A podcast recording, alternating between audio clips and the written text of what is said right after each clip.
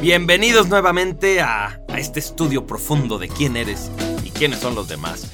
Eh, estoy muy contento de hacer esta grabación en particular porque vamos a hablar del tipo tiroides y el, tipo mercurial, que es lo mismo.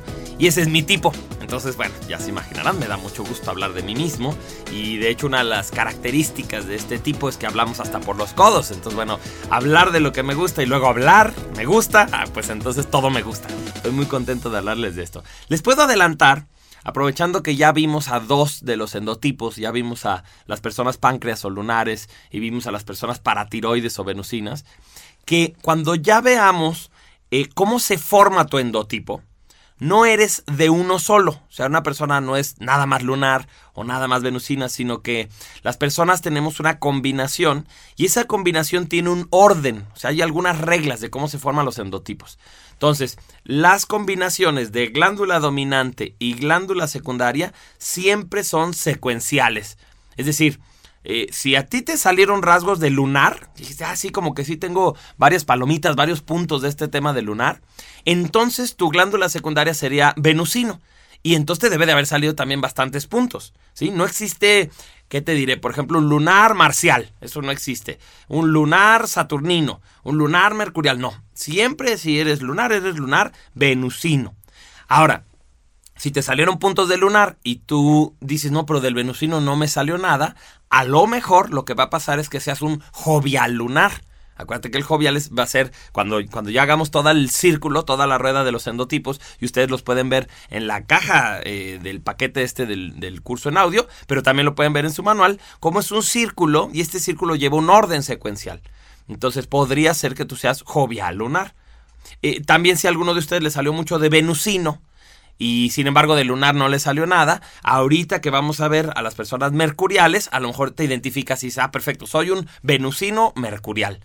Entonces, aunque no estoy ahorita dándolo con demasiado detalle, para eso están los últimos CDs de esta colección, que es donde ya voy a ver con mucho detalle cómo sacas tu endotipo, sí quisiera que lo vayan teniendo en mente que si a mí ya me salió algo de venusino, bueno, pues entonces debo de tener algo de mercurial, eh, una cantidad significativa de marquitas, ah, entonces sí soy un venusino mercurial. Y si ahorita te salen muchos puntos del personaje mercurial, pues entonces tienes que verificar que seas mercurial a partir de también tener muchos puntos de Saturnino, que es el que sigue. Entonces nada más acuérdate de eso, van en orden de secuencia, así como los hemos estado estudiando, en ese orden siempre se presentan eh, la manera en que se organiza nuestro sistema endocrino. Una glándula, haz de cuenta que se vuelve la presidenta y de pronto pues, selecciona su vicepresidenta y siempre irán en orden. Según Rodney Collin, que es el primer autor que escribe sobre este tema de, de, los endotipos de las glándulas, él decía que es cuando nacemos. Cuando una persona nace, ahí hay una crisis, es una crisis muy fuerte de nacer, y entonces en esa crisis del cuerpo, una glándula tiene como que tomar el control, porque pues alguien tiene que resolver la crisis, y en el momento en que esa glándula toma el control, automáticamente toma su poder la secundaria, su vicepresidente, su cuate con el que va a llevar el control de todo el cuerpo. Hay un último elemento que es el famoso acento, que también ya lo hemos estado considerando. Entonces, por ejemplo, no es lo mismo ser lunar venusino, pero con acento racional, o venusino mercurial, pero con acento emocional, etcétera, ¿sí? Todo esto, insisto, lo vamos a ver con mucho detalle después, pero quiero que lo vayan teniendo en mente para que puedan irlo procesando. En esta ocasión nos toca hablar de la tiroides. La tiroides es una glándula muy interesante porque además vamos a ver que hace a personas muy comunicativas, muy parlanchinas, muy habladoras, muy dadas incluso a los chismes también, a las mentiras, eh, o, al rollo, simplemente son de hablar, hablar, hablar, hablar por hablar, les encanta hablar. Y entonces es curioso recordar que la tiroides está en el cuello, ¿no? Está justo ahí en la garganta, y entonces es muy simpático pensar que es la glándula que nos hace hablar y está ahí luego, luego en la garganta. Cuando una persona eh, anda mal de la garganta, pues sabemos psicosomáticamente que eso significa significa que, hay algo que no se atreve a decir, que hay algo que no está pudiendo expresar, y entonces por eso es la garganta la que se cierra. Entonces, esta glándula, la tiroides, tiene, eh, no sé, es una función muy, muy particular. Es como, mm, como el ritmo de la persona. No sé si, si me doy a entender, pero se trata como de que si tú eres nerviosito, es porque tienes esta glándula muy acelerada.